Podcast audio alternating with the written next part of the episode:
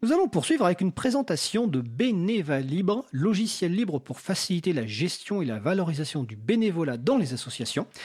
Alors notre invité, c'est Laurent Costi, euh, vice-président de l'April, co-animateur du groupe de travail Libre Association de l'April et directeur adjoint de la Fédération française des MJC, donc des maisons des jeunes et de la culture. Bonjour, bah plutôt rebonjour Laurent, Oui, bonjour. intervenu dans le sujet. euh, Même si on m'a coupé mon micro à un moment donné quand même. Voilà, mais c'est Étienne, il est facétieux en régie, mais en même temps, il a à gérer euh, ma fille qui est, qui est un peu dissipée. Alors d'abord, une petite question personnelle, euh, petite question, euh, bah, une présentation tout simplement personnelle de, de ton parcours.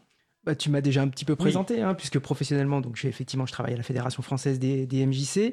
Et puis, euh, bon, alors évidemment, je suis impliqué bénévolement au sein de l'April. Euh, Peut-être euh, par rapport au projet, dire que à l'époque où l'idée du projet s'est montée, j'étais euh, dans le cadre plutôt en lien avec mon, mon travail, euh, président du, du CRAGEP.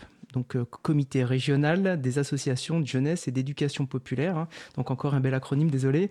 Euh, pour la faire euh, clair, un peu plus clair pour les gens, bah, ça, regroupe à, un échelon régional, et là en l'occurrence c'était la Bourgogne-Franche-Comté, des associations de jeunesse et d'éducation populaire. Alors pour ceux qui les côtoient au quotidien, euh, vous en connaissez sans doute la Ligue de l'enseignement, l'UFCV, les CMEA, les Francas, etc., les foyers ruraux, les centres sociaux, voilà, toutes ces associations que vous côtoyez, dont vous connaissez pas forcément le nom, mais qui euh, euh, contribuent sur les territoires au quotidien pour bah, améliorer la vie, la vie des gens. Des associations très importantes. Donc, Bénéva Libre, c'est un logiciel libre donc pour faciliter la gestion et la valorisation du bénévolat dans les associations.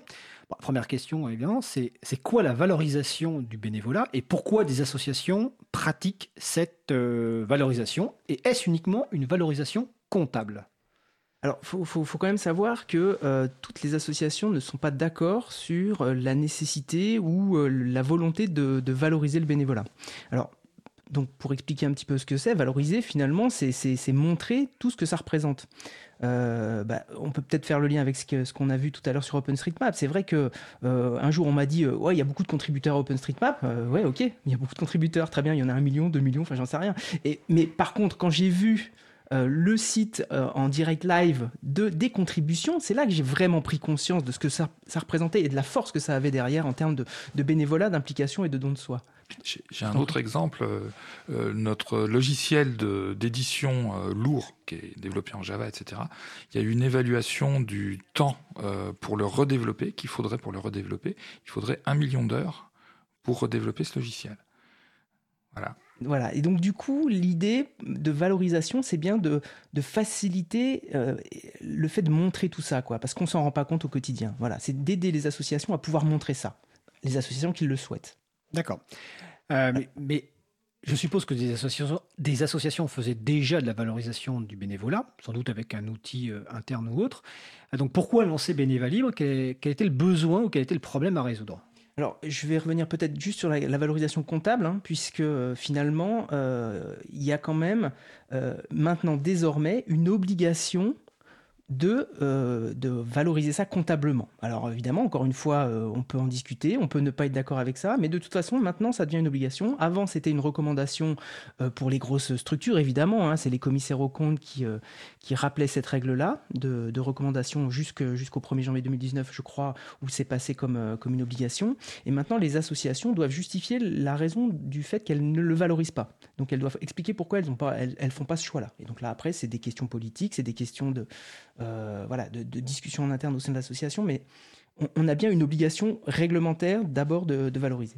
Et euh, on s'est aperçu que finalement, il n'y avait pas d'abord pour les toutes petites associations, c'est d'abord la cible de Bénéva Libre, euh, d'outils simples euh, pour, pour les bénévoles dans, dans, les structures. Alors il existait hein, euh, dans pas mal d'outils, alors qu'on appelle euh, CRM, alors en anglais euh, tu vas peut-être m'aider Fred. Euh, euh, Customer Relationship Management, donc c'est de la relation client, Voilà, alors PGI en français, progiciel de, gestion. Alors, logiciel de gestion sont intégré, intégrés, donc un logiciel qui fait plein de choses. voilà, qui peut, qui peut à la fois avoir la liste des adhérents, leur, leur, leur, leur date de, de, de renouvellement de cotisation, etc. Donc il y, a des, il y a des choses intégrées comme ça.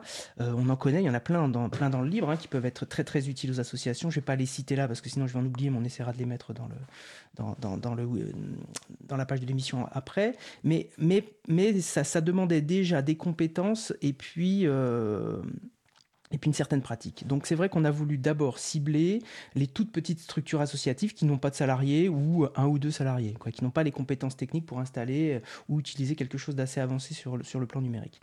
Voilà, donc euh, c'était, c'était un peu ça l'idée initiale. D'accord. Alors sur le salon web, il y a une, petite, il y a une question, est-ce qu'il y a un site qui explique cette obligation, publication au journal officiel? Euh, alors peut-être sur la page des euh, bonne question. Bah, on va, on va, chercher et on mettra sur la page de référence parce que c'est évidemment euh, ça doit être sans doute une publication au journal officiel. Oui, il y, a eu quelque chose comme ça. Je, l'ai eu, hein, je, l'ai eu en tête à un moment donné, mais on c'est pas, grave. C'est pas grave. Alors donc donc on a compris l'idée de ce projet-là. Donc bah, maintenant, c'est quoi Bénévalib Comment ça fonctionne? C'est un site web? C'est une application sur téléphone mobile? N'importe qui peut l'installer? C'est un logiciel libre?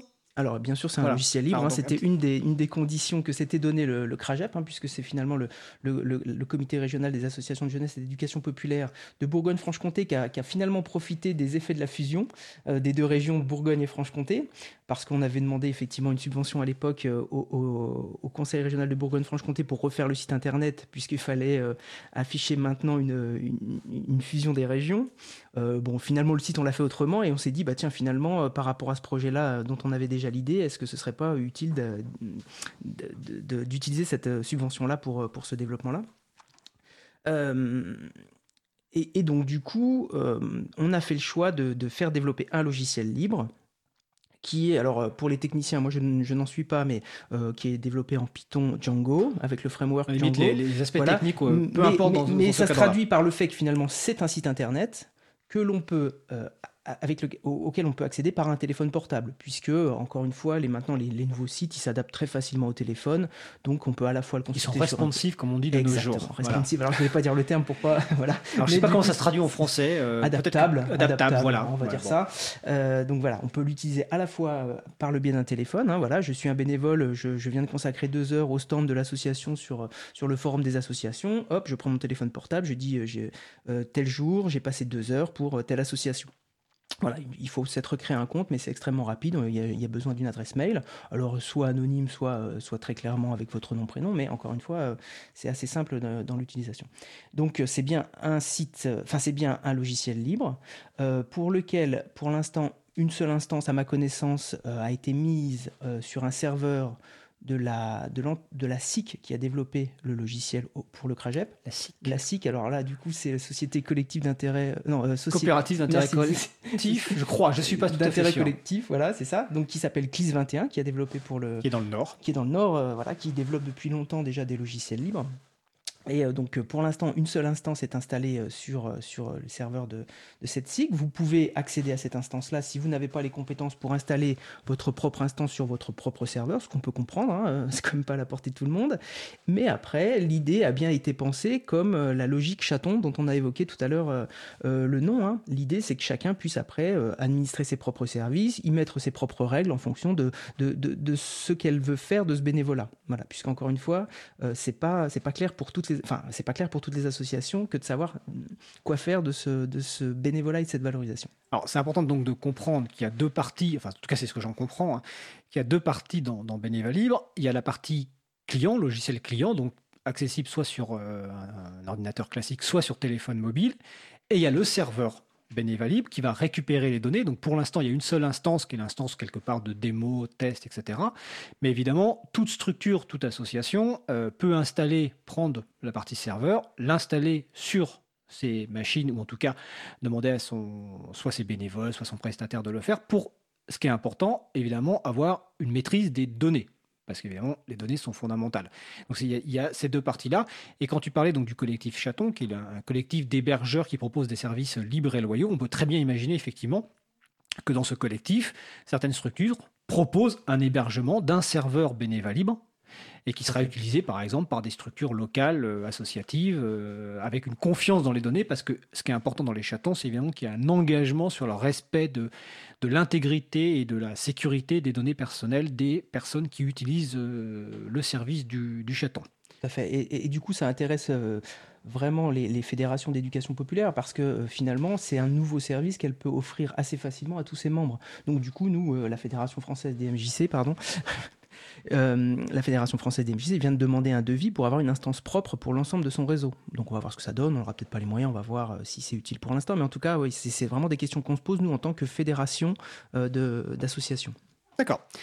Euh, quelles sont les différentes structures qui sont, bah, tu en as cité quelques-unes aujourd'hui, mais voilà, quelles sont les, structures partenaires de ce projet?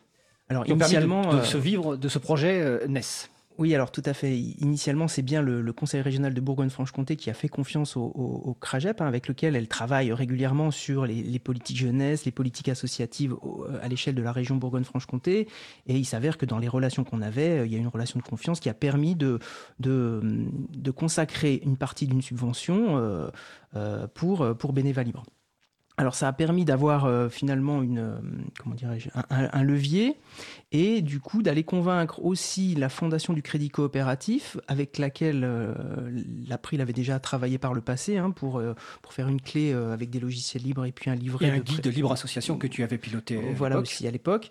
Et, et, du coup c'est vrai que la fondation du crédit coopératif a, a très vite aussi validé son, son soutien. C'est vrai que ça s'est fait très très rapidement sur la fin de l'année 2018, ce qui nous a permis de rassembler 20 000 euros pour un projet de, développement pour Bénéva Libre, hein, je, voilà, j'annonce les coûts, c'est très clair, euh, tout en sachant que c'est pas forcément, euh, c'était pas forcément complètement suffisant pour euh, pour une telle application, mais en tout cas, voilà, on a, on a réussi à, à, mettre autour de la table tous les acteurs et puis tout le monde est tombé d'accord pour pour faire converger ça. Euh, peut-être euh, le, point important là-dedans, au-delà même du, logiciel produit, c'est finalement euh, l'intérêt d'avoir mis autour de la table des gens qui n'avaient pas forcément les mêmes, perceptions de ce que pouvait être un logiciel. Alors un logiciel libre en, particulier, mais, mais un logiciel en tout cas et puis des conceptions de, de, valorisation du bénévolat très très différentes dans des fédérations d'éducation populaire nées après la guerre par exemple, et puis des associations comme Framasoft qui étaient aussi, autour de la table, ou l'April, qui ont euh, voilà une, une, pratique de ces questions-là, avec la question de l'anonymat, avec la question de, de l'importance de sécuriser les données. Euh, voilà, c'était extrêmement important de confronter toutes ces personnes-là et, et de, les mettre autour de la table. Voilà, et puis ça a fait aboutir un logiciel générique, on n'est pas rentré dans des choses extrêmement pointues qui répondaient à un besoin précis.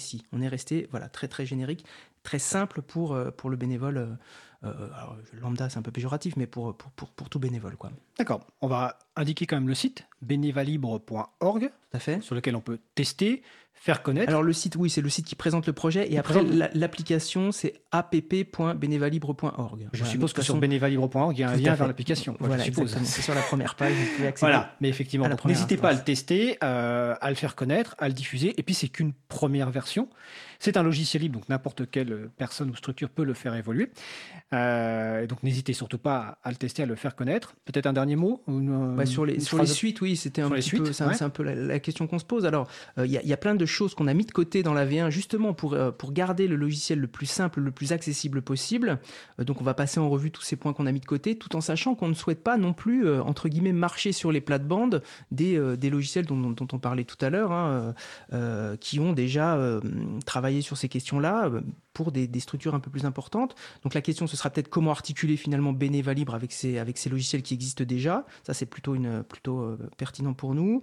Euh, et puis voilà, toutes les options qu'on n'avait pas mises. Est-ce qu'il faut intégrer le temps de trajet, les, calculs de temps de trajet, les notes de frais? Bon, voilà, mais on rentrerait vraiment dans un, dans un, logiciel un peu plus conséquent et c'est pas forcément l'objet de, l'objet de Beneva Libre. Donc après, le groupe de travail va réfléchir aux, besoins non pourvus pour les, associations. Hein. Il y en a plus beaucoup qui ne sont pas pourvus en logiciel libre. Mais reste peut-être euh, toute la question de la paye. Alors, il euh, faudra évidemment qu'on explore d'abord tout ce qui existe. Encore une fois, c'est n'est pas idée de refaire de, réinventer la roue, mais euh, il pourrait y avoir quelque chose autour de ça. Mais c'est un projet un peu plus ambitieux, où, là, qui va demander des moyens et puis surtout un suivi, parce qu'au quotidien, on sait très bien que la question sociale, elle évolue et qu'il faut pouvoir avoir des juristes et puis des, gens autour du projet au quotidien. Ben écoute, merci Laurent. Donc, bénévalibre.org, app avec deux P bénévalibre.org et sur le site de l'APRI, vous avez le groupe de travail Libre Association qui est un groupe ouvert à toute personne. Donc n'hésitez pas à le rejoindre. Donc c'était Laurent Costi de l'April et de la Fédération française des MJC. Je te souhaite une euh, bonne fin de journée. Merci.